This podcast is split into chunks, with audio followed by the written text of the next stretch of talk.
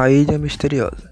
Em um lugar perto dos Triângulos da Bermuda, um grupo viajava em seu jato particular. Em um certo momento, o piloto disse que precisava fazer um pouso forçado em uma ilha, pois estava sem combustível e acabaram tendo que pousar em uma ilha do nada. Essa ilha era fechada pela mata e era cheio de animais desconhecidos no mundo.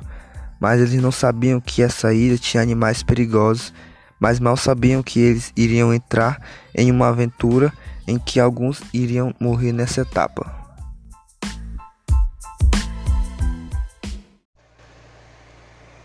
Eles continuaram andando até um certo local, onde havia uma casa abandonada.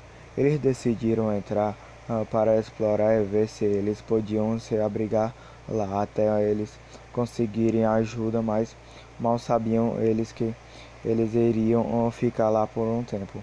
Gustavo e Anderson Levi Duarte, Gutenberg e Eliseu acabaram tendo a mesma ideia e disseram: Nós vamos uh, dormir nessa casa. Todos disseram.